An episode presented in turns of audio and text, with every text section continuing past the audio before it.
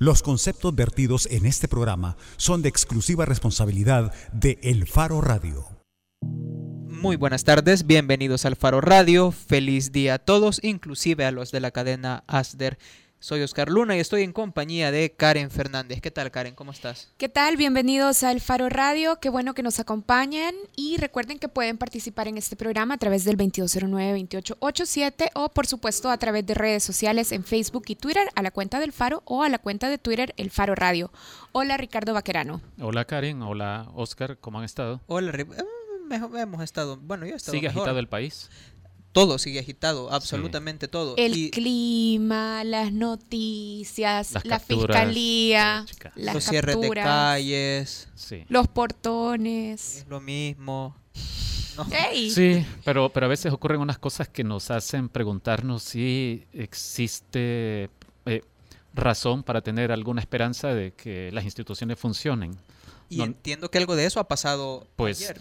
Pues lo de las capturas en relación con, con, la operativización de la tregua, las capturas de personajes vinculados a la tregua, eh, creo que nos obliga a los ciudadanos a estar pendientes de qué es lo que ocurre, a, a vigilar el proceso, a escrutarlo y a pedir cuentas.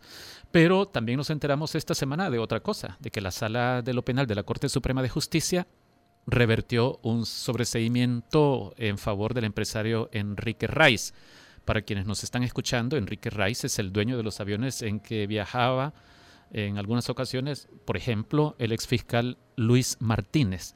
Ahora tenemos a nuestro colega periodista Sergio Arauz en línea para que nos cuente un poco sobre esto. Sergio, bienvenido. Hola Ricardo, hola Oscar y hola Karen. Gracias, Sergio. Mira, eh, de, qué caso estamos hablando cuando aludimos a este sobreseimiento que ha revertido la Cámara de, lo Penal de la Corte Suprema de Justicia? Mira, voy a tratar de resumir un poco el caso y, sí, por favor. son... El 20 de diciembre de 2013, los canadienses Mateo Pascual y Franco Pacetti acusaron a José Enrique Rice de aprovecharse de su cargo de administrador de una empresa de economía mixta que se llama Mides. Mides es la empresa que administra el relleno sanitario, el relleno sanitario más grande. Sergio, Sergio, Sergio, una petición. Dígame. ¿Podés eh, hablar con más despacio? No más con menos volumen, sino un poco más despacio, porque no se oye muy bien. Dos canadienses, socios de, Enrique Rice, del, el empresario, es el eh, propietario, accionista de, de Mides, eh, la empresa que administra rellenos sanitarios que usan la mayoría de alcaldías del área metropolitana, bueno, y de, todo El Salvador, está acusado de enviar al menos 240 mil dólares a cuentas bancarias de Cuba y Estados Unidos ajenas a la sociedad. Entonces, los canadienses eh, básicamente lo, lo demandaron por estafa y por, por administración fraudulenta. Esta demanda eh, nunca prosperó en los tres años que estuvo eh, de fiscal Luis eh, Martínez. Y lejos de eso, el fiscal asignado al caso, eh, Federico Paredes, le pidió al juez que sobreseyera, o sea, básicamente le pidió que cerrara el caso, o sea, que, que no se abriera. Y el viernes pasado, el 29 de abril, una Cámara de Magistrados eh, son las encargadas, digamos, en, la instancia judicial de revisar las acciones de los jueces de abajo, revirtió esta decisión y le ordenó a la fiscalía, básicamente le dice, tiene que cumplir su función de, dirigir y investigar y de, hacer diligencia según lo que le corresponde, es decir, acusar. y básicamente le hace un regaño al fiscal y le dice que no, que no puede cerrarse el caso y que lo que hace es un sobreseimiento eh, ya no es definitivo, sino que provisional. Entonces, esto implica, Sergio, si estamos entendiendo que la Fiscalía tendría que abrir el caso e investigar por las demandas que pusieron los canadienses contra Enrique Rice. Eh, esta Cámara lo que le dice a la Fiscalía es, mire, usted tiene que hacer todas las diligencias que le manda la ley y para eso es que hemos revertido su, su petición de, que se archive el caso, que se cierre, y le puso la etiqueta de sobrecimiento provisional, que en la práctica esta medida es eh, establece un plazo de un año para que la fiscalía investigue. Entonces, y aparte de eso, también le hace esta Cámara, digamos, reprende al fiscal Francisco José Paredes eh, porque le dice, mire, usted violó, básicamente le dice, usted violó un artículo del Código Procesal Penal porque no eh, le dio audiencia a las víctimas eh, de esta demanda al comunicarles los procedimientos que estaba realizando. Y básicamente eso es en resumen el caso. O sea, el, la Fiscalía General tiene un año para, para volver a investigar este caso eh, y yo creo que este significa el primer, el primer revés judicial de, este empresario que, digamos, durante los tres años que estuvo Luis Martínez cosechó puros éxitos, porque todas sus demandas prosperaron en detrimento de las, de, las personas que también con las que estaba involucrado Sergio, y justamente sobre esto último que estabas diciendo quisiera profundizar. Mientras que esta demanda que los canadienses presentaron contra Enrique Rice, como estabas diciendo, no prosperó, las demandas que Enrique Rice presentó contra los canadienses sí avanzaron, de hecho. ¿Podrías explicarnos un poco? De hecho, los canadienses tienen orden, bueno, no sé si esto sigue vigente, pero llegaron a tener orden internacional de captura por la diligencia del fiscal eh, en otra demanda que puso eh, Enrique Rice a estos mismos canadienses, que fueron sus socios eh, cuando se abrió el relleno sanitario y la empresa de Estamides. Ajá. El, el, este pleito es por casi 25 millones de dólares. es algo que, mal, eh, en lo que, está involucrado mucho dinero. Sergio, y vos sabés, así como está afirmando eh, Manuel Gómez, que en Twitter, que es arroba Manuel Gómez SB, si de esos 25 millones Héctor Silva nos va a dar algún dinero al Faro por estar publicando o diciendo cosas eh, en contra de Enrique Rice.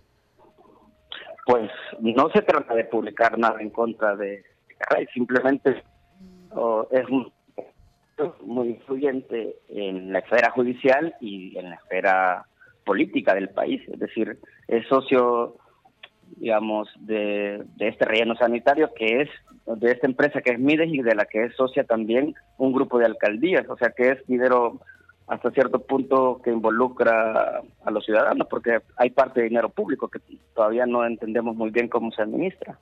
En ese sentido no se trata de que tengamos algo en contra de Enrique Rice, simplemente es un personaje que, digamos, eh, que sí, que es un personaje público. Sujeto al escrutinio. Que tiene, tiene que someterse al escrutinio, básicamente. Muchas gracias, Sergio. Te, te, oigo muy iluminado, muy concentrado.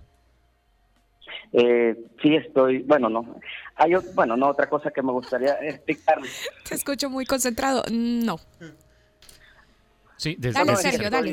Revisando, revisando el texto y cabal, hay mucha información de precisamente de esta familia de, de, los Rice y de Enrique Rice principalmente en eh, bastantes pleitos judiciales, es decir, desde hace tiempo. Si se acuerdan, este señor estuvo también involucrado en una estafa al Estado y fue procesado junto a Héctor Cristiani, pero se salvó. O sea, pues es, algo que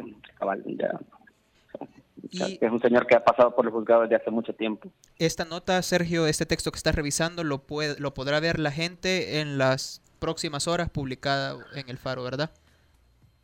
Sí, sí, con alguna información que eh, creo yo todavía no ha salido y creo que eh, va, a, va a aportar un poco más a este a este tema. Muy bien, muchas gracias, gracias Sergio. Bueno, feliz programa. Adiós. Bueno, era Sergio Arauz, un colega de El Faro, explicándonos las razones por las cuales la Sala de lo Penal de la Corte Suprema de Justicia revertió un sobreseimiento en favor del empresario Enrique Rice por una demanda de, de, estafa contra él. Y quizás es importante tener en cuenta también, y para que esté muy claro el contexto de esto es que estamos hablando de dos demandas y dos procesos diferentes. Por un lado, la demanda que estos empresarios canadienses habían puesto contra el empresario Enrique Rice, que no prosperó y que es justamente lo que Sergio nos explicaba al principio y decía al final que ya se había dado a la fiscalía una nueva orden para llevar a cabo un proceso de diligencias e investigación. Y por otro lado, lo que tenemos es el proceso que Enrique Rice llevó a la Fiscalía de Investigación contra los canadienses, también sus socios en Mides, que es el proceso que sí había avanzado. Sí. Karen, ya tenés candidato para la presidencial de Estados Unidos. Mira, porque en el Partido Republicano aparentemente ya ha quedado solo la opción de Donald Trump. Sí, yo nunca creo que he tenido candidato para Estados Unidos. Este, en este año, en esta contienda, sí he tenido simpatías por uno de los candidatos, pero definitivamente no era un candidato republicano. Ahora, es importante, como ya Ricardo lo estaba diciendo, que del lado republicano nos fijemos que en la última semana han renunciado los precandidatos, vamos a decirles así, Ted Cruz y también ha renunciado John Kasich, así es. Y eso deja solo a Donald Trump compitiendo por la nominación republicana. Hace tres semanas eh, tuvimos a Oscar Chacón aquí en, cabina, no, en llamada fue esa vez, ¿verdad? No, estuvo aquí en cabina. Sí, Oscar Chacón es un salvadoreño radicado en Estados Unidos desde hace años, dirigente de una de las principales organizaciones de, de las comunidades latinoamericanas y caribeñas en Estados Unidos. Eh, esta organización antes se llamaba ANALAC y hoy se llama Alianza, Américas. Sí. Alianza Américas, así ya. Y si no me equivoco, Oscar y Karen, Oscar Chacón coincidía con lo que nos dijo un colega salvadoreño también, periodista, radicado en Estados Unidos también, Julio Marenco, en cuanto a que no había que dar por descontado que Donald Trump, por el ritmo que llevaba, eh, fuera finalmente el candidato presidencial republicano, que existía la posibilidad, dada los posibles inconvenientes de que Trump sea el candidato, de que el Partido Republicano decidiera al final sacar un nombre de sorpresa, es decir, buscar una tercera vía. Y hoy tenemos a Oscar Chacón al teléfono, ¿verdad? Ahorita está Oscar Chacón ahí para ver si ahorita es el momento de los, de los republicanos de sacar esa suad de la manga. Sí, hola Oscar Chacón, buenas tardes.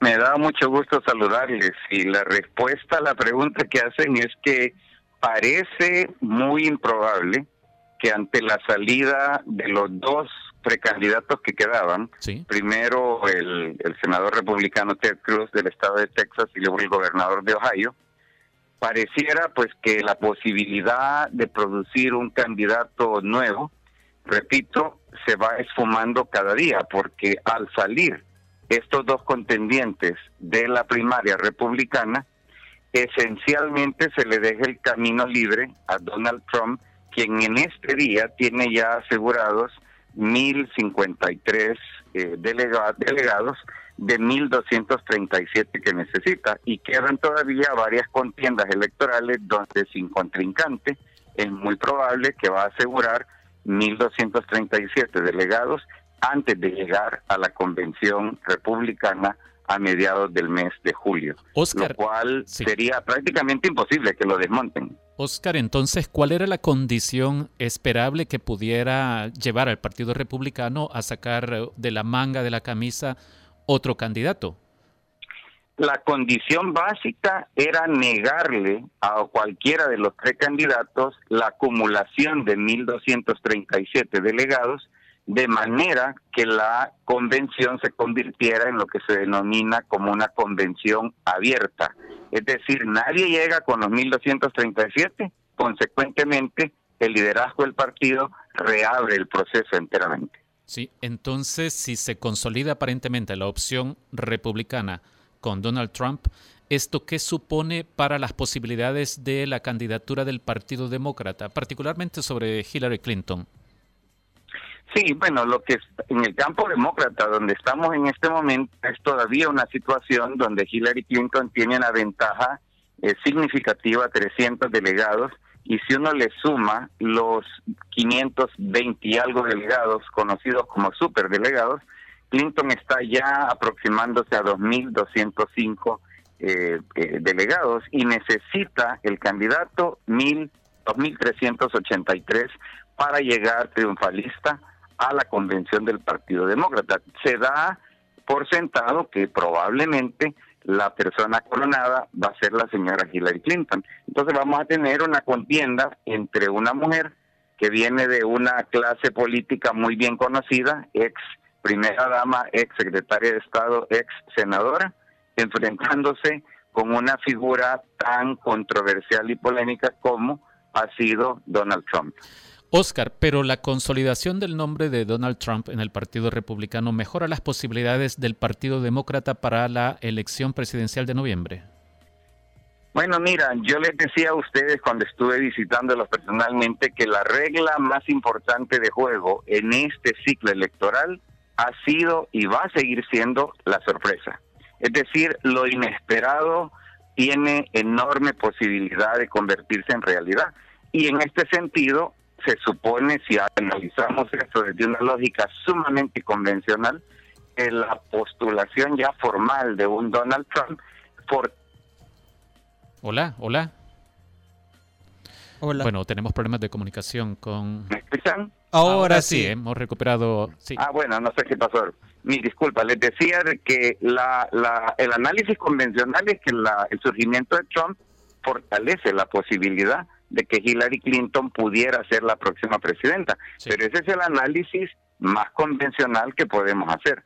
Insisto, este año ha sido un año llenísimo de sorpresas y yo por lo menos me atrevería a vaticinar que el, el factor sorpresa va a seguir pesando en lo que resta de la elección.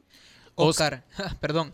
Sí, Oscar, eh, eh, antes de pasarle la palabra a, a mi colega Oscar Luna, Vaya, en el último mes, y, ahora que se ha producido esto en el Partido Republicano, eh, la tendencia en las comunidades, en las minorías en, Estados Unidos, por ejemplo la comunidad latinoamericana y los afroamericanos, eh, sobre inclinarse más en favor de un candidato o del otro, ha tenido alguna variación. Las encuestas están reflejando algunos cambios, aunque sean sutiles.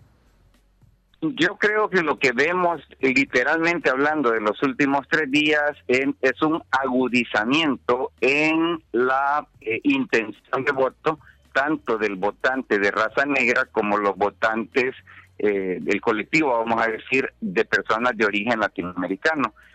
Estábamos ya cerca del setenta y pico por ciento de preferencias de quienes dicen que van a votar y que vienen de cualquiera de estos dos grupos la encuesta de los últimos tres días nos dice que se incrementa más o menos alrededor de 75-77% de intención de voto. Es un poquito superior en el caso de los votantes de raza negra que dicen que absolutamente van a asegurarse de salir a votar en contra de Donald Trump, si no necesariamente por un candidato que le llene de inspiración. Ok, esto entonces confirma, Oscar, que favorece al Partido Demócrata lo sucedido en el Partido Republicano. ya. Sin duda favorece, aunque yo te diría, y no sé si Oscar quiere preguntar algo, pero lo que yo les recordaría es que también hay que estar clarísimos que la apuesta republicana, la apuesta de Donald Trump en particular este año, está basada en el hecho de que 69% del electorado estadounidense sigue siendo un electorado de raza blanca. Entonces ellos están apuntándole esencialmente a mover un segmento del electorado de raza blanca que en otros momentos no ha salido a votar porque están decepcionados con los candidatos, pero que ahora se ven estimulados a razón de una campaña tan pero tan polémica como la de Donald Trump. Tocayo, solo hacernos un resumen, por favor, eh, para la gente que quizás es primera vez que nos escucha tocar este tema, ¿por qué a los salvadoreños acá nos debería de interesar el resultado de las elecciones de noviembre de este año en Estados Unidos? Bueno, yo puedo pensar inmediatamente en tres razones. La primera es que si llegáramos a tener a un presidente, Donald Trump, yo creo que el régimen de control y violencia que ha dominado generalmente la política exterior de Estados Unidos en años recientes se va a agudizar de manera remarcable. Segundo, creo que hay que entender que la agenda de Donald Trump eh, indudablemente va en la dirección de volver la vida de los extranjeros en Estados Unidos, particularmente los latinoamericanos, en una condición todavía más caótica en la lógica de que la gente se desespere tanto que se vaya. Y eso pues no nos augura nada bueno cuando tenemos cerca de dos millones de salvadoreños en Estados Unidos, independientemente de que unos tengan papeles y otros no. Y lo tercero yo creo que también con Donald Trump va a ser muy improbable que veamos mucha receptividad a replantear América Latina como una región de importancia en una lógica que no sea, como ya dije, la del control y la violencia, y donde habían algunas luces de esperanza en lo que va de la administración Obama en cuanto a paquetes de ayuda externa que pudieran estar permeados por cosas que no sean incremento en la lógica de seguridad nacional. Ok, bueno, Oscar, muchas gracias por habernos acompañado. Es un placer estar con ustedes, me da gusto. Gracias, Oscar. Igual, era Oscar Chacón, director de Alianza, Américas. Sí. sí, bueno, Ricardo, vámonos a nuestra primera pausa. Eh, ¿Y cuando regresemos, viene? Alguien de la ANEP. Queremos conversar sobre eh, lo ocurrido en la semana anterior cuando Luis Cardenal se convirtió en presidente del gran gremio de empresarios en El Salvador. Y lo que queremos explorar es si hay razones para pensar que esto ha sido nada más un cambio de nombre o si la expectativa es que haya cambios de fondo en la, en la organización. Ok, bueno, quédese con nosotros, ya regresamos. El Faro Radio. Hablemos de lo que no se habla. Estamos en punto 105. Si al escuchar...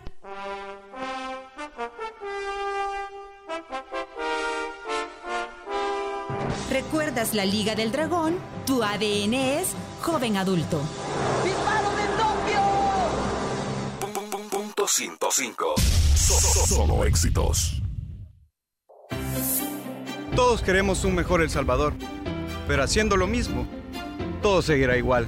Porque queremos grandes cambios. Decidimos hacer las reformas que el país necesita. Hemos creado programas que harán crecer a nuestra sociedad. Potenciando el futuro de niñas y niños. Brindando oportunidades para nuestros jóvenes. Le apostamos a industrias donde habían imposibles. Y como gobierno queremos seguir superando los obstáculos. Hoy tenemos un país en movimiento. Con entrega y compromiso, juntos avanzaremos. Algunos dirán que las diferencias aquí son imposibles de cambiar. Pero ya hemos demostrado que unidos podemos lograrlo. Por esta nación sagrada estamos obligados a avanzar y lo estamos cumpliendo.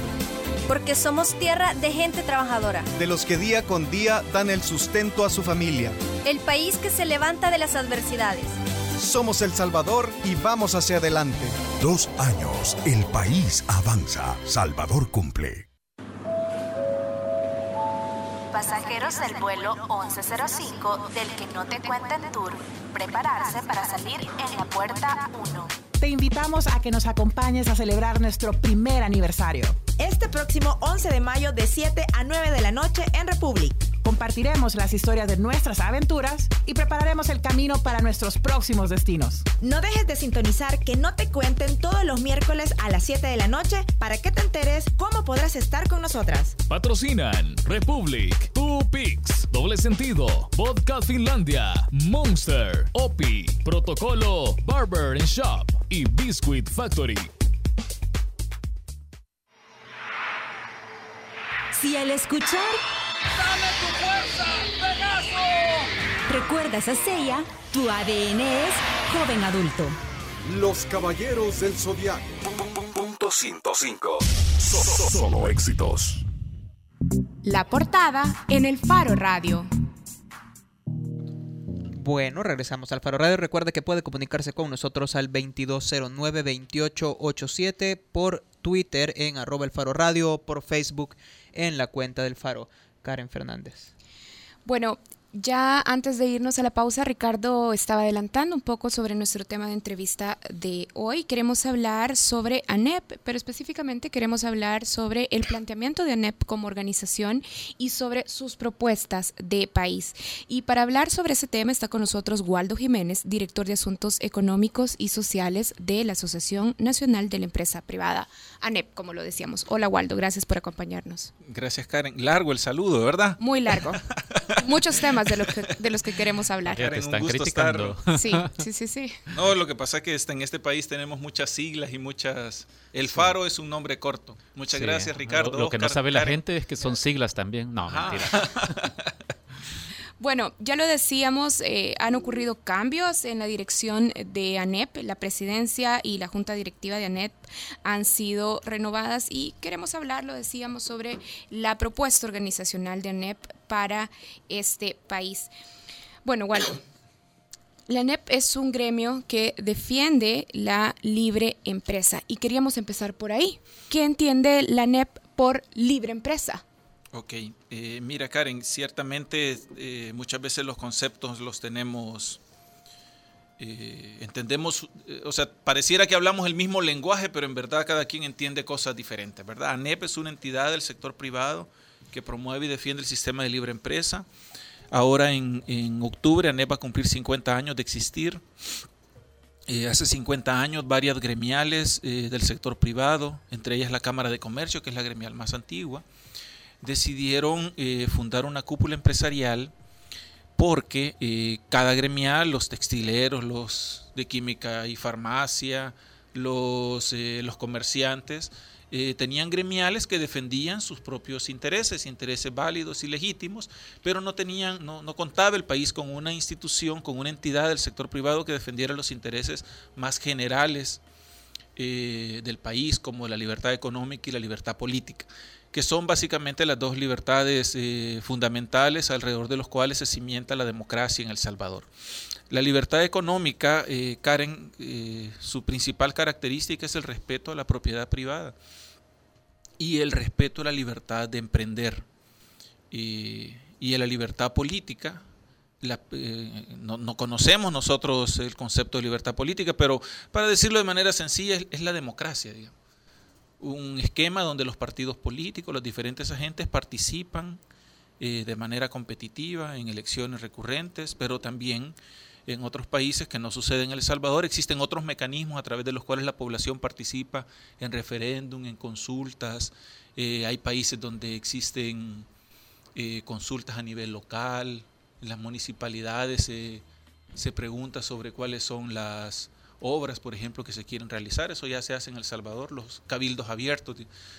De lo que se trata es de la población, que es la mandante, eh, tomando decisiones, no solamente votando en una elección, sino tomando decisiones directas y dándole mensajes a los gobernantes que no son quienes mandan, sino que son los mandados. Bien. Waldo, pero, pero vamos a ver, tratemos de precisar un poco, porque en el caso de libertad de prensa, por ejemplo, esto se supone que es aquella actividad de los periodistas libre de presiones de, los, de las instituciones del Estado o de los gobiernos y, como ustedes dicen, ser una organización para defender esencialmente la libre empresa, ¿qué debemos entender por libre empresa? ¿En qué consiste la libre empresa? La libertad de emprender y que el esfuerzo y el fruto del trabajo que tú has realizado es tuyo. ¿Libre de qué? Libre de la intervención de los gobiernos. Porque, Ricardo, hay que entender que en el pasado venimos de sociedades excesivamente centralistas. En el tiempo feudal, las propiedades privadas, el amo feudal podía tomar la mitad de tus bienes, podía quitarte tus bienes con cualquier argumento. Eh, venimos de sociedades dictatoriales que las disfrazamos de manera romántica, que le llamamos reyes, a, personajes que eran dictadores. Eh, entonces, la riqueza que genera cada quien siempre ha sido tentación para quienes tienen un tipo de poder político. Entonces, primero debe ser libre respecto del poder político. Y, después también libre respecto de otros intereses económicos que quieran tomarse esa riqueza. Eh, yo esta mañana estuve en, en la Fuerza Armada. Ustedes sabrán que la Fuerza Armada tiene un curso donde participan un curso de seis meses donde participan muchísimas eh, organizaciones, eh, eh, gente del sector público principalmente, civiles y militares de diferente ideología. Entonces hacía, ponía un ejemplo, voy a poner un ejemplo más breve aquí, Ricardo. Los empresarios del turismo quisieran que no se publicara ningún muerto en los periódicos, porque les aleja el turismo y los empresarios de los medios de comunicación ante la sola mención de que alguien determine qué es lo que se va a publicar, están quejándose de que les están coartando eh, la libertad de expresión, la libertad de información. Entonces todos esos son intereses que se contraponen en la sociedad. El asunto es que cada uno de ellos se respete y permite que pueda funcionar la economía en los diferentes sectores. Sí, Waldo, decías, decía hace unos, hace dos minutos eh, que eh, la libertad de empresa o la libre empresa debe entenderse como eh, la libertad de emprendimiento, como ser libres de la presión de los gobiernos y luego decía libre respecto del poder político. ¿Cómo se puede hablar de libertad respecto del poder político si están atados al poder político cuando, por ejemplo, aceptan una serie de privilegios fiscales? Y incentivos fiscales, de devolución de, de, dinero. La eh, estoy pensando en drawback, por ejemplo. La devolución de dinero, ok, está bien que lo aclares eh, porque... Eh, es decir, esto parece... Porque la devolución de impuestos no es porque hemos pagado en exceso y es dinero que le corresponde a los privados, digamos. Sí, eso parecería, es un favor. Parecerían guiños del Estado, de los gobiernos, a los empresarios privados. Sí, miren, un mundo ideal debería existir una sola tasa impositiva con un valor moderado, aplicable para todos sin exenciones. Ahora, como yo explicaba hace un momento, las diferentes cámaras empresariales, por motivos eh, que podríamos, de los que podríamos hablar largamente, buscan algún tipo de beneficios fiscales, como los que tú has mencionado, porque tienen una externalidad positiva en el tema de empleo, por ejemplo.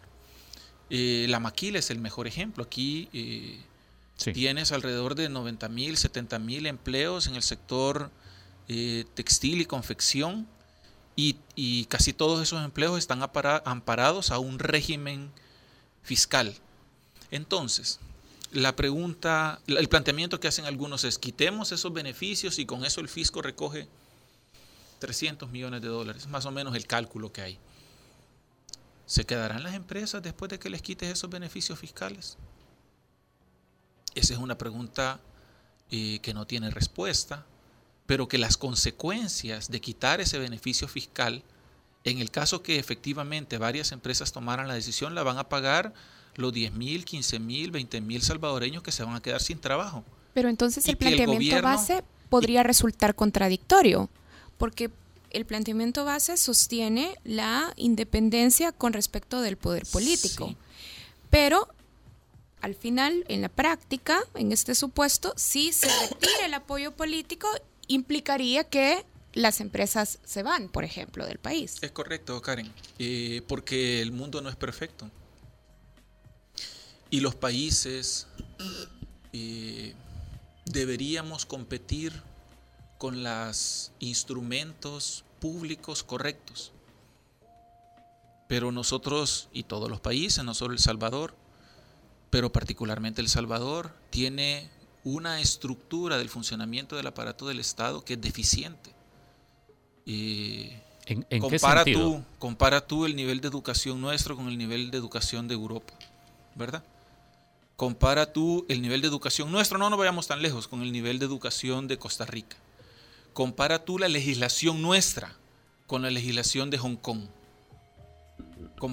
En fin, podríamos hablar de una serie de obstáculos creados por los gobiernos, eh, muchas veces al cobijo de intereses, pero que distorsionan el comportamiento de los mercados.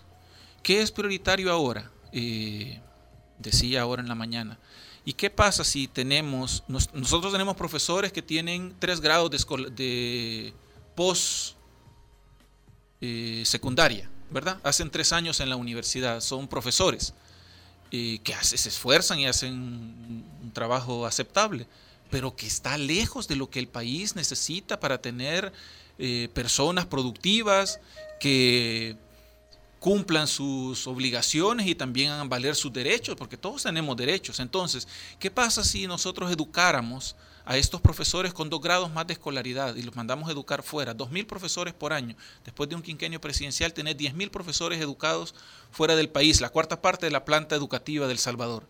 Te costaría 50 mil dólares, si educas a dos mil, estás hablando de 100 millones de dólares al año. ¿Qué hace? ¿De dónde sacas el dinero para financiar eso? ¿Cuál es la prioridad?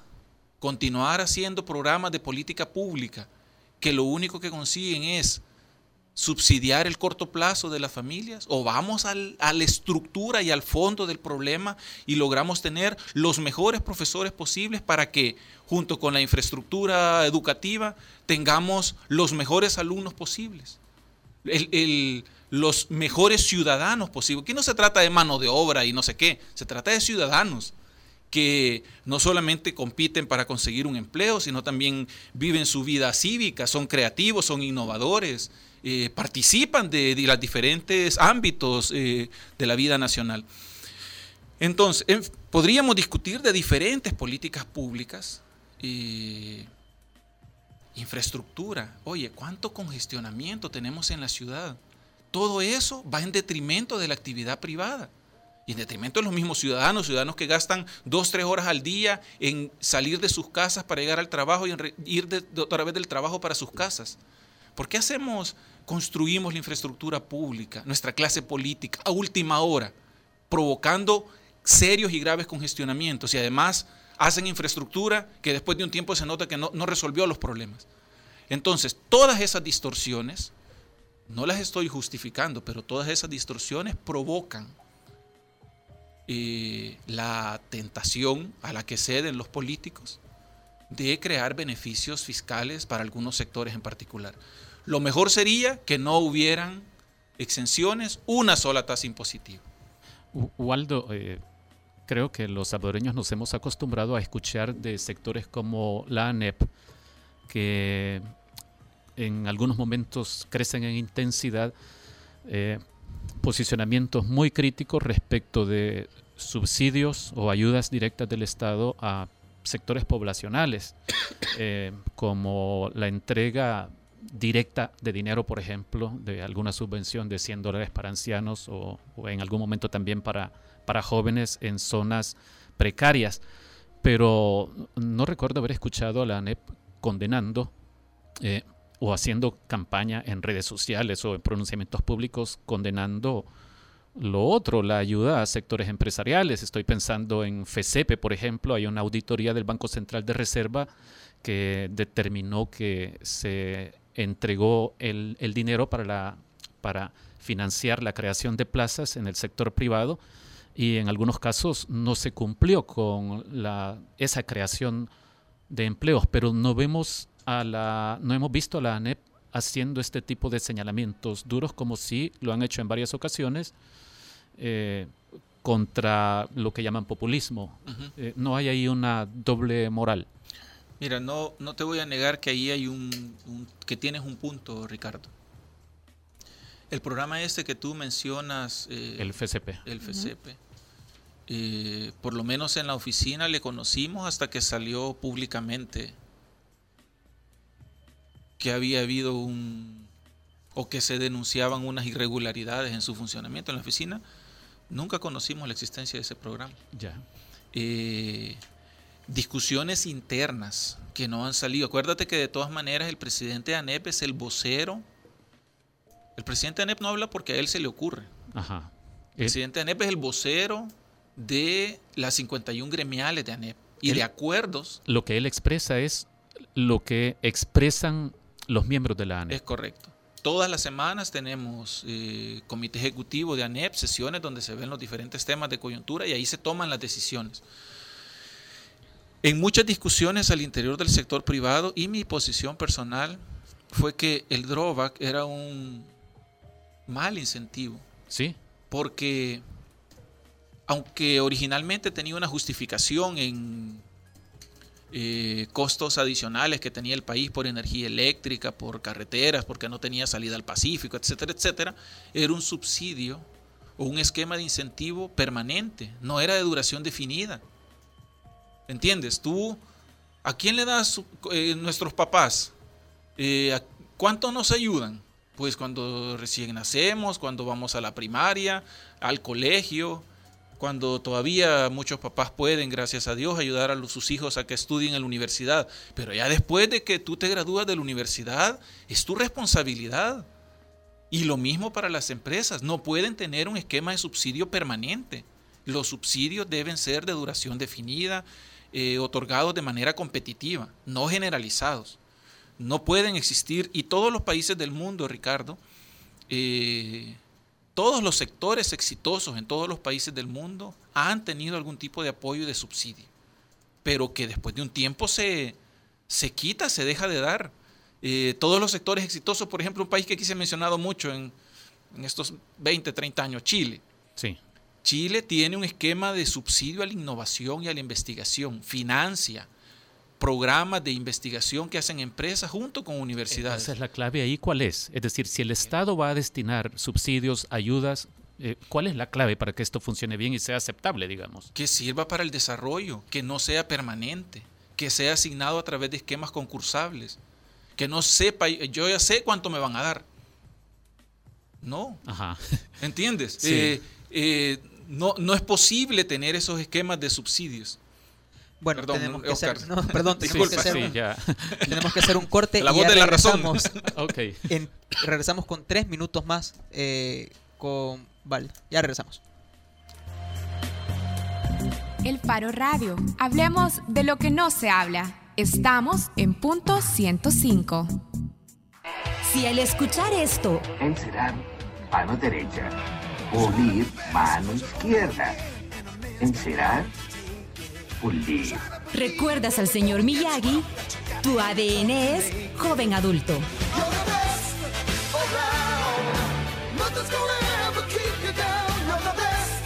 Punto 105. Solo éxitos. Todos queremos un mejor El Salvador, pero haciendo lo mismo, todo seguirá igual. Porque queremos grandes cambios, decidimos hacer las reformas que el país necesita. Hemos creado programas que harán crecer a nuestra sociedad. Potenciando el futuro de niñas y niños. Brindando oportunidades para nuestros jóvenes. Le apostamos a industrias donde habían imposibles. Y como gobierno queremos seguir superando los obstáculos Hoy tenemos un país en movimiento. Con entrega y compromiso, juntos avanzaremos. Algunos dirán que las diferencias aquí son imposibles de cambiar. Pero ya hemos demostrado que unidos podemos lograrlo. Por esta nación sagrada estamos obligados a avanzar y lo estamos cumpliendo. Porque somos tierra de gente trabajadora. De los que día con día dan el sustento a su familia. El país que se levanta de las adversidades somos El Salvador y vamos hacia adelante. Dos años, el país avanza. Salvador cumple. Porque todos estamos hechos de canciones y vibraciones. No te pierdas todos los viernes, desde las 7 de la noche, Hechos de Música, con Carlos Galicia.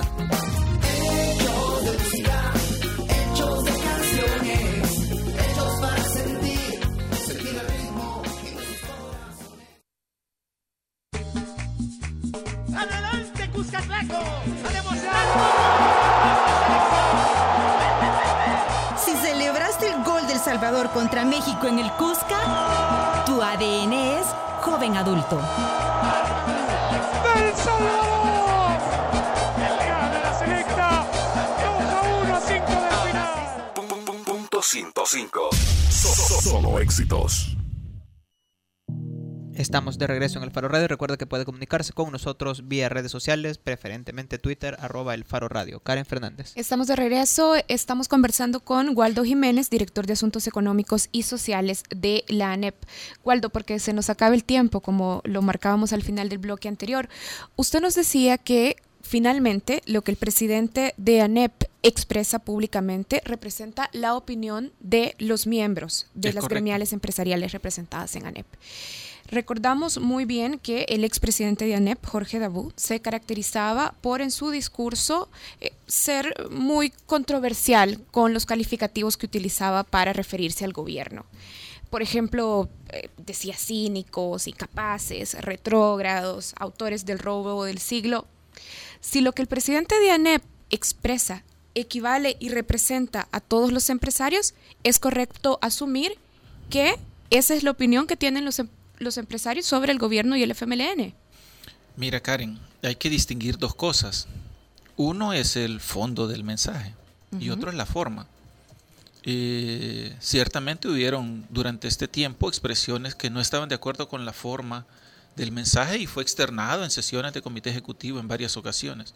Pero el fondo de los planteamientos que realizó Jorge Dabú durante sus cinco años de la presidencia eran mensajes acordados por el comité ejecutivo de ANEP en sus sesiones semanales, donde participan, además del presidente de ANEP, 10 eh, directores que todos deben ser presidentes de sus respectivas gremiales y alrededor de 5 o 6, cada, en cada ocasión es diferente, asesores que normalmente también son presidentes de sus respectivas gremiales. O sea que estamos hablando de presidentes de, un tercio de las gremiales de ANEP que sesionan todas las semanas, en donde se llevan diferentes temas, los equipos de abogados, de economistas, de especialistas en las diferentes áreas hacen presentaciones, eh, resultado de trabajo de comisiones de las diferentes gremiales y ahí se toma la decisión de ir en esta línea, en esta línea o en esta línea. Cuando el expresidente de la ANEP Jorge Dabú llamaba, como mencionaba Karen, así en esta enumeración, cínicos, incapaces, retrógrados y autores del robo del siglo a funcionarios del gobierno y a dirigentes del FMLN y funcionarios del FMLN también, eh, significa que no necesariamente los empresarios de ANEP ratificarían el uso de estos términos. Sí, es el fondo, es el fondo. El fondo del mensaje, sí. El fondo del mensaje. Es decir, porque por ejemplo yo puedo decir muchas cosas, pero eh, en el caso que pase la reforma de pensiones, causarían un daño irreparable a, una generación de salvadoreños. Sí, se entiende. Eh, ¿Verdad? Yo lo puedo decir de esta manera, puedo decir que te están quitando los ahorros, puedo decirle de varias maneras, pero el mensaje es el mismo. Sí. Y cuando Jorge Dabú decía estas cosas, esto lo llevaban a sesión para revisar. Eh, sí, habían discusiones sobre, la sobre, la, sobre la forma, también habían discusiones. Sí. Bueno, ya nos había amenazado Oscar Luna con que el tiempo se nos terminaba. Desgraciadamente, eh, Waldo Jiménez, eh, tenemos que cerrar aquí, pero ha sido un gusto. Gracias por su apertura también para responder las preguntas que sabemos que no son siempre como las más cómodas, digamos. Sí. Pero ha sido un gusto tenerlo aquí. Eh, gracias a ustedes, felicidades por el programa Alfaro. ha sido una entrevista diferente, así es que eh, me alegra también. Sí, ojalá que podamos tener otra oportunidad. Y para quienes nos están escuchando, queremos contarles que quien eh, había hecho el compromiso de estar aquí con nosotros es el nuevo presidente de la ANEP, Luis Cardenal, pero por razones de salud no pudo acudir, pero afortunadamente eh, tuvieron la responsabilidad de, enviarnos a alguien de, de repuesto que puede venir a responder algunas preguntas. Así que, de nuevo, gracias, que responde. Un gusto. sí. Un que discute. feliz tarde, Waldo. Gracias, Waldo. Vámonos a un corte. Ya regresamos con Marcela Zamora para hablar de su documental Los Ofendidos. El Faro Radio. Hablemos de lo que no se habla. Estamos en punto 105. Si sabes que las ketchup son más que una salsa, tu ADN es joven adulto.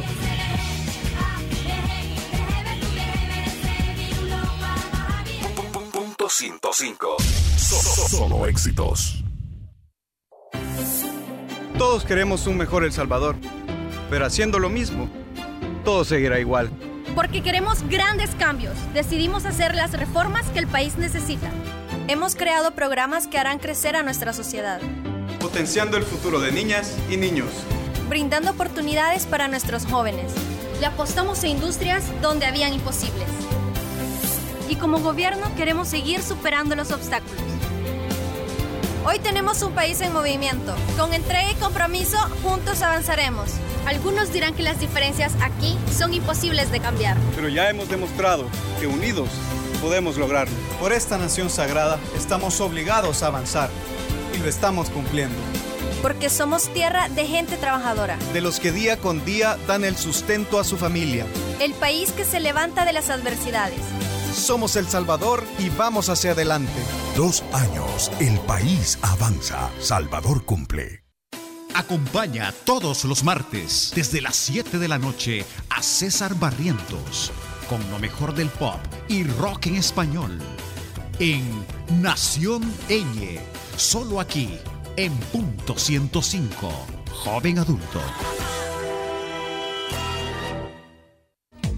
Si bailaste la Macarena, tu ADN es joven adulto.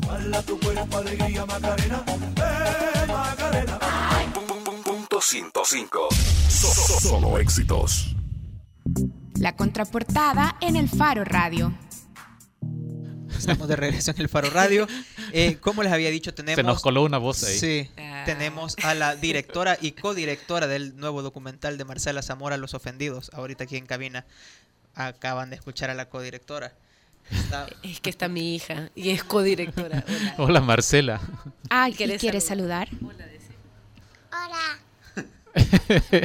ella es Marcelita, no. Ella, es María. Bienvenida, Marcela. ¿Cómo estás? Hola, ¿qué tal? ¿Cómo están todos ustedes? Gracias por la invitación. sin verte, suponemos que estás muy ajetreada tratando de cerrar todo para que esté listo para, la, para el estreno mundial de tu último documental, o mejor dicho, de tu más reciente documental. Sí, fíjate que Los Ofendidos. Ah. Y sí, he estado perdida porque hemos estado, es una coproducción con México, con Argos en México, y pues está haciendo a la lejanía, ¿no? Desde El Salvador a México, entonces requiere mucho más tiempo, no todo, y por eso es que he estado bastante ausente. Y, y nada, ya, ya, ya, ya, ya le pusimos punto final, ahorita se está imprimiendo el video y ya estamos listos para el 11 de mayo a las 11 de, mayo, la, otra semana, esto es miércoles. Sí, miércoles 11 de mayo, de mayo a las 8 de la noche en Cines de Galerías Escalón. Marcela, permitime empezar así a desnudar esa obra eh, que la gente no conoce, pero ojalá que pueda ir a verla. ¿Cuán importante dirías vos que es lo que podrán observar en este documental? Es decir, la información que recoge este documental, ¿cuán importante es para los salvadoreños o para la historia de este país? Mira, eh, yo creo que tiene dos puntos grandes el documental de, a nivel de importancia. Uno, para mi generación, ¿no? Mi generación es una generación de hijos de eh, combatientes o no combatientes. ¿Vos qué edad tenés? Solo para ah, que se ubiquen quienes nos están escuchando. Claro, yo tengo 35 años, voy para los 36. De dirigir. Eh, no, de edad. Tengo 12 años de dirigir documentales nada más. Y, bueno, entonces, eh, nada, hay dos importancias, como te decía. Una, que es la de mi generación. Yo me incluyo entre ellos de hijos de, de, de combatientes, de políticos, la verdad, hijos de gente que vivió la guerra. No necesariamente tuvieron que ser de un bando o del otro de cualquiera de los dos bandos, hijos de la generación que vivió la guerra. Eh, yo creo que somos una generación que no pregunta, somos una generación que se nos enseñó a saber de la guerra, pero de la guerra eh, histórica, pero no de esa guerra íntima que se vivió lo, más personal. de lo más personal, lo más íntimo. Creo que nosotros como generación sabemos qué pasó en la guerra, qué fecha, en qué lugar, quiénes contra quiénes, lo que se tiene que saber, se supone, ¿no? Pero nunca nos hemos atrevido, o muy pocos, no sé, algunos se habrán atrevido, pero creo que muy pocos por la reacción que ha tenido la gente. Vieras en el Facebook, cartas, te he recibido más de no sé, 25 cartas de gente de mi generación que me dice, mire, nunca hablé de esto con mi papá o con mi mamá o con mi abuelo o con mi tío. Por primera vez lo estoy preguntando. Entonces, ese es uno de los puntos, ¿verdad? Sí, y el otro punto, ese es el uno, que es... Eh, eh, incitar a mi generación es difícil, no nos va a gustar lo que a, que se pregunte y qué sucedió en esos años de guerra en El Salvador, del 80 al 91, 92, sí, de forma queda claro. Y la otra es, yo creo que la tortura fue un tema que no se tocó primero en los acuerdos de paz, no, fue algo que quedó inconcluso, es algo que, del cual no se ha hablado, no ha habido un proceso de, de, de, de cómo manejar el tema de la tortura eh, que, pasó en la guerra y que Ni siquiera de sincerarse como país. Exacto. Y fíjate que me pasó algo muy fuerte. Solo les cuento rápido la anécdota. Cuando yo comencé a hacer el documental es la historia de, cuatro torturados, entre ellos mi papá. Eh, yo dije, eh, cuando yo, yo les hice una pregunta a cada uno, la misma, yo les dije, ¿qué le dirías o le harías a tu torturador si lo tuvieras enfrente? Y yo pensé que todos me iban a contestar, eh, yo le pego un moquetón, yo le digo hijo de puta, yo le hago esto. Y la respuesta de los cuatro, los cuatro no se conocen entre ellos o se conocen muy poco, fue eh, yo le preguntaría por qué me hizo esto y que me pidan perdón. Eso es lo que quisieron estas cuatro personas. Mira, yo te quería preguntar más o menos en esa línea. ¿Qué respuestas íntimas obtuviste vos cuando estabas en el trabajo de producción de Los Ofendidos? Pues mira, eh, muchas respuestas íntimas. Yo me di cuenta eh, y hace poco hablábamos con una amiga de todos nosotros, no sé si la puedo mencionar, pero es una amiga cercana, que me decía, Marce, me dice, eh, yo, yo siempre pensé que las heridas ya estaban cerradas y en este documental te das cuenta que las heridas nunca se cerraron, que las heridas se abren todas las noches para estas personas, porque todas las noches tienen pesadillas. Entonces cada noche abren su herida. Estas personas están dañadas, son personas funcionales porque tienen su trabajo, tienen su familia, pero tienen diferentes problemas para relacionarse con sus compañeros de trabajo. No, no todos en uno, cada uno desde su diferencia, ¿no? Problemas familiares, no lograron construir Romagosa, que es uno de mis personajes, eh, poco se habla con su hija, se, distanciaron, la hija, las hijas de, de Neri González no le hablan, no le hablan, porque ella no supo cómo después de la tortura manejar su vida. Eh, Miguel Montenegro, vos lo, vos lo ves, y es un hombre que, que es fuerte y que en el documental se desmorona.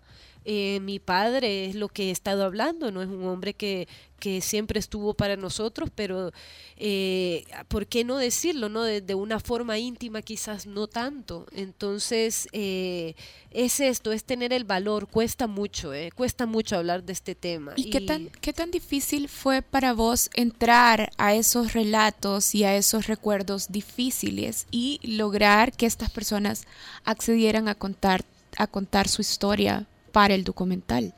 Solo déjame agregarle algo a esa pregunta. ¿Qué tan difícil fue no fregarte de la cabeza? Estar escuchando fíjate, eso?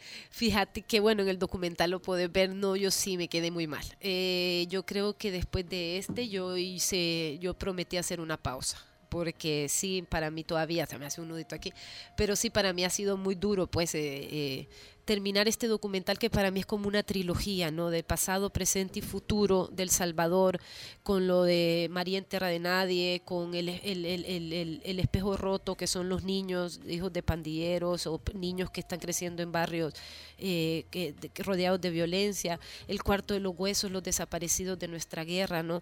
Es, es, es todo, son muchos documentales que están eh, ligados entre sí y que son, es mucho dolor. Eh, y bueno, yo creo que sobre todo es, no te cuesta entender cómo un ser humano puede llegarle a hacer a otro lo que escuché.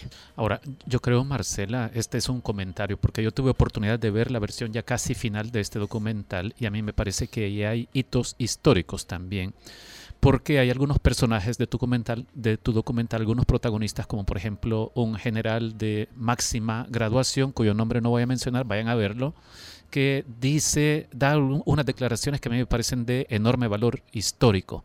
Esto aparte de los testimonios que has recogido, eh, porque creo que te llevan a ubicarte en esos días en que esta gente estaba sufriendo lo que sufrió, eriza la piel. Yo se los recomiendo. Creo que el trailer por las razones que sea, porque es muy breve, no le hace justicia a la calidad del contenido que tiene este documental. Así que Marcela ya nos está haciendo cara feas Oscar Luna, Solo es, porque se nos está terminando el tiempo. Claro, pero es lo siguiente, Marcela, es el, estreno es el miércoles a las... El miércoles 11 de mayo a las 8 de la noche en los cines de Galería Escalón, vale 3.50 la entrada. Es el próximo miércoles. Esto es en, mar en el marco de eh, el Foro Centroamericano de, Periodismo, del, Faro. y eh, las entradas ya están a la venta en la página web del cine o en taquillas. Ya tenemos 50 entradas vendidas. Se abrió ayer taquilla y para hoy ya hay 50. la sala no es grande, así que vayan y cómprenla ya. Magnífico. Muchas gracias, Marcela Zamora. Un gustazo y muchas gracias a Marcelita amarillita que está jugando. Sí, sí. Gracias a todos ustedes y muy importante la radio del Faro. Vayan al foro, vayan, es muy importante, de verdad. Gracias, Marce, mucha suerte. Vámonos a una pausa y ya regresamos. El Faro Radio. Hablemos de lo que no se habla. Estamos en punto 105. Si al escuchar...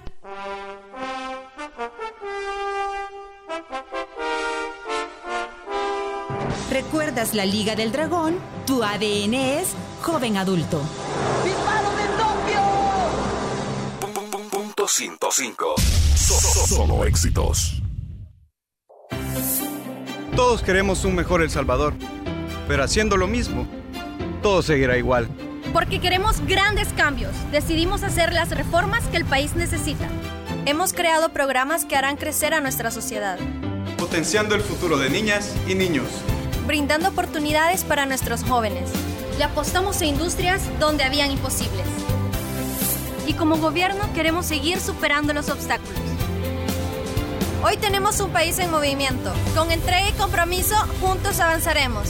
Algunos dirán que las diferencias aquí son imposibles de cambiar. Pero ya hemos demostrado que unidos podemos lograrlo. Por esta nación sagrada estamos obligados a avanzar y lo estamos cumpliendo. Porque somos tierra de gente trabajadora. De los que día con día dan el sustento a su familia. El país que se levanta de las adversidades. Somos El Salvador y vamos hacia adelante. Dos años, el país avanza. Salvador cumple. Pasajeros del vuelo 1105 del que no te cuenten tour, prepararse para salir en la puerta 1. Te invitamos a que nos acompañes a celebrar nuestro primer aniversario. Este próximo 11 de mayo de 7 a 9 de la noche en Republic. Compartiremos las historias de nuestras aventuras y prepararemos el camino para nuestros próximos destinos. No dejes de sintonizar que no te cuenten todos los miércoles a las 7 de la noche para que te enteres cómo podrás estar con nosotras. Patrocinan Republic, Two Pix, Doble Sentido, Vodka Finlandia, Monster, Opi, Protocolo, Barber Shop y Biscuit Factory. Si al escuchar ¡Dame tu fuerza, Pegaso! recuerdas a Seiya, tu ADN es joven adulto. Los Caballeros del Zodiaco. Punto 105. Solo éxitos. Eh, Karen Fernández era esa. Eh, vámonos ya. Recuerden que el martes, por ser Día de la Madre, no hay programa. Nos escuchamos hasta el próximo jueves, donde seguramente tendremos acá algún invitado de los de los que de los 50 eh, que vienen al Foro Centroamericano de Periodismo, que inicia el lunes de la otra semana, lunes 9 a las 7 de la noche en FEPAD, es la inauguración, con eh, Claudia Paz y Paz y con Ricardo Bacarano, que tengo lapsus. Iván Velázquez. Iván Velázquez es el comisionado de la CICIG Sí, sí. de De Guatemala. Guatemala. Y recuerde visitar forocap.elfaro.net para enterarse de todas las actividades, todas, hay todos los días y a toda hora eh, de este evento. Vámonos con quizás una de las mejores bandas de la historia de la música que nunca sonó en El Salvador en su tiempo. Esto es The Smiths Paint a Vulgar Picture. Adiós.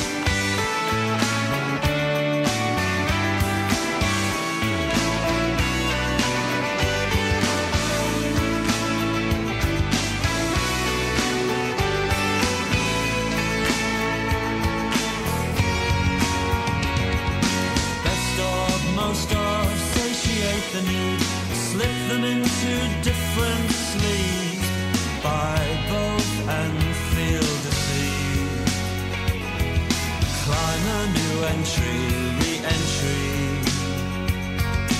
World tour, media please the press in Belgium. This was your life, and when it fails to recoup, well maybe you just haven't earned it yet, baby.